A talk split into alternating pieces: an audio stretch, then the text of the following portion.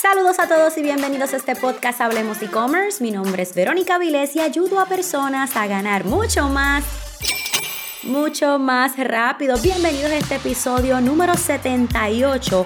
Cómo recuperar una tienda online que se encuentra estancada, que no tiene ventas. ¡Pup! Se fue en picada. Hace tiempo que no me conectaba a este episodio de podcast, me encontraba un mes de vacaciones, pero vamos a retomarlo con toda la fuerza. Recuerda que si deseas seguir avanzando, regístrate gratis a mi webinar. Aprende a crear tu tienda online de la forma correcta para ganar en grande. Aquí aprenderás los 7 pasos probados que puedes duplicar para que tengas una tienda online con resultados, casos de éxito, errores que no puedes cometer si tienes una tienda online y mucho, mucho más. Así que regístrate gratis en comienzatutienda.com, comienzatutienda.com. Bueno, vamos a comenzar con este episodio número 78. Primero que todo, quiero anunciar que estoy bien contenta. Tengo aquí al lado mío los charts, ¿verdad? Las estadísticas de nuestro podcast Hablemos e-commerce y ver este podcast bien posicionado en los Estados Unidos, en México, Colombia, Chile, Perú, Venezuela, Costa Rica, República Dominicana, Guatemala, Panamá. Wow, es para mí un honor este poder educarlos a ustedes por medio de esta plataforma. Gracias por escucharme. Recuerda que me puedes dejar saber que estás escuchando este episodio de podcast. Haz un screenshot, etiquétame en las historias de Instagram como Verónica underscore SM y de esta manera yo puedo saber que estás siendo parte de este episodio de podcast. Y claro, déjame saber desde qué parte del mundo te encuentras para poder saludarte, ¿verdad? De una manera más personalizada. Así que, ¿cómo recuperar, Verónica, una tienda online que esté, esté estancada, esté en picada? De momento comenzó bien, pero luego, wow, por meses falló, no me está generando los ingresos. Y quise desarrollar este episodio de podcast porque yo te puedo decir que la mayoría de mis clientes llegan a mí porque pues se dieron cuenta que la tienda online tenía unos ingresos y de momento, ¡pum!, se cayó o que saben que la tienda online tiene un potencial para generar más, pero algo está pasando con su tienda. Casi siempre llega este cliente, le entrega una propuesta y me dice, mm, no, ahora no, quizás, ¿verdad? Por, por, el, por el pago mensual, por la razón que sea.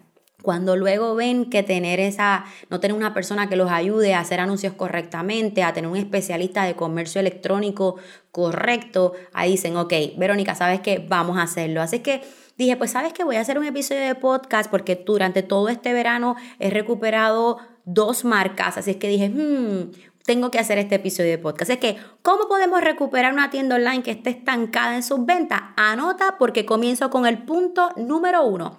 El primer punto cuando me llegue esta tienda online que esté estancada, lo primero que hago es, ustedes saben lo que es, estudiar las estadísticas. No hay manera de yo saber cuál era el comportamiento de la tienda online sin estudiar sus, eh, estadísticas. Las estadísticas de su tienda online, las estadísticas, ¿verdad?, de su contenido orgánico y sobre todo las estadísticas de los anuncios que hayan hecho, ¿verdad?, de esos anuncios pagados que hayan hecho. Literalmente le hago preguntas al dueño de la tienda online y quiero que esas sean las preguntas que te hagas a ti. Primero, ¿Cuáles eran los momentos bonitos, los buenos de la tienda online? ¿Qué estaba pasando? ¿Qué productos se estaban vendiendo? ¿Cómo nos estábamos mercadeando? ¿Qué dejamos de hacer que provocó esta picada? Segundo, entro a la tienda online, verifico cuáles fueron esos meses de mayores ventas. Nuevamente, cuáles eran los productos, qué redes sociales las personas utilizaban para entrar, qué keywords utilizan. Quiero ver cada comportamiento que ocurrió en la tienda. No tan solo eso, voy a los insights, como te mencioné, a las estadísticas del contenido orgánico y le pregunto a Instagram, oye, hace seis meses fue el mejor momento de esta tienda online. ¿Cuáles eran las mejores publicaciones? ¿Qué publicaciones provocaron más interacción? ¿Qué publicaciones provocaron más seguidores? ¿Qué publicaciones provocaron más mensajes al inbox? Toda esa información nuestras redes sociales nos las dan. Y también obviamente entro a los anuncios pagados para lo mismo. ¿Cuáles eran los anuncios que funcionaban? Y si nunca funcionó un anuncio, ¿por qué no funcionó? Probablemente porque no probó lo suficiente, porque no generó suficiente interés, aprobó diferentes intereses porque no escogió la audiencia correcta, porque no segmentó de la manera correcta las ubicaciones, ¿verdad? Este, porque nunca escaló un presupuesto de manera adecuada. Así es que Comienzo como que siempre le digo al cliente y quiero que lo hagas para tu tienda online, comienzo desde cero.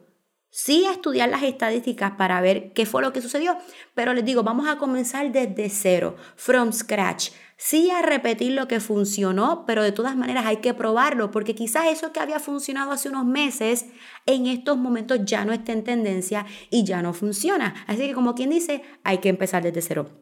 Número dos, recopilar lo que funciona y trabajarlo. Como te mencioné, aunque puede ser que en estos momentos ya no funcione porque no se encuentra en tendencia, como quiera hay que probarlo y hay que, hay que comenzar con algo. Así que tenemos que comenzar con lo que nos llegó a funcionar hace meses anteriores. Puede ser los copies, lo que funcionó, pudieron ser los colores, pudiera ser buscar productos relacionados a lo que funcionaba o revivir aquel producto que te llegó a funcionar.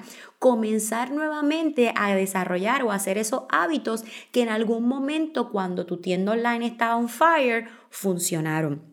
Punto número 3 cambio de marca. Y cuando hablo de cambio de marca no tiene que ser del logo, no tiene que ser de tu pitch de venta o, de tu eslogan. Hablo de un refresh. Es darle como que yo le digo a las marcas con las que yo trabajo que tengo que recuperarlas. Vamos a darle un refresh. Vamos a provocar que la misma gente diga, oye, esta gente como que hizo, hizo algo nuevo, cambió algo, me gusta. Esto fue, esto fue como un welcome back y ese tipo de cosas.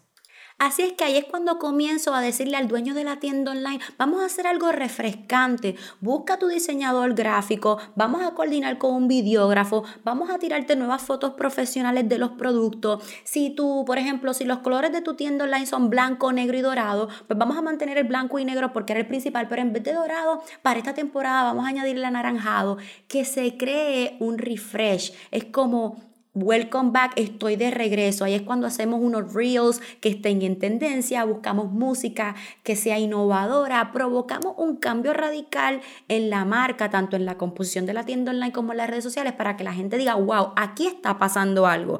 Estoy viendo algo que no había visto antes. Número cuatro, hacer contenido innovador. Y cuando hablo de contenido innovador, mira gente, cuando yo quiero impresionar a mí, a mi comunidad, cuando yo quiero anunciar una sorpresa, si ustedes me siguen en Instagram, ustedes lo saben. Yo hago unos reels bailando, yo hago unos reels este, haciendo chistes, cosas graciosas. Y quizás algunas personas dirán, Verónica se les afó un tornillo, Verónica está pasando a lo ridículo, pero yo no hago nada que no haya sido probado. Yo no hago nada que haya sido estudiado, que a la gente le gusta. Y aunque pueda parecer un poco ridículo, para algunos las estadísticas me están diciendo que a la gente le gusta, que la gente lo comparte, que la gente interactúa conmigo, que se duplica la interacción orgánica, la exposición orgánica que me dan las redes sociales se duplica. Así es que yo lo voy a hacer porque está funcionando. Así que cuando hablo de hacer contenido innovador es que quizás tú como dueño de tienda online ahora tienes que hacer más stories, ahora tienes que hacer más Instagram Live o abrir un canal de YouTube y hacer nuevas recetas de cocina, si, ¿verdad? si vendes productos de cocina o si vendes productos de niño, eh, comenzar a entrevistar personas que estén relacionadas con educación eh, infantil y así sucesivamente. Hacer un contenido eh, innovador cuando hablo de un contenido controversial, no me refiero siempre a la controversia negativa, sino una controversia también positiva que provoque que mucha gente interactúe contigo.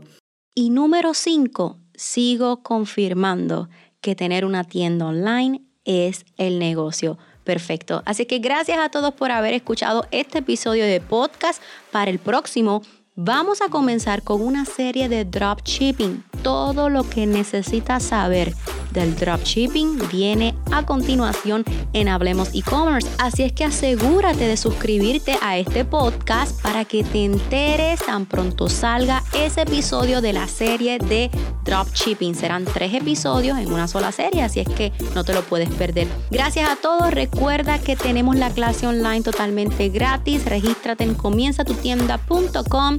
Comienzatutienda.com. Aprenderás los siete pasos probados y duplicables para que tengas resultados en tu tienda online, casos de éxito, errores que no puedes cometer y mucho, mucho más. Nuevamente, regístrate en comienzatutienda.com, comienzatutienda.com. Hasta la próxima.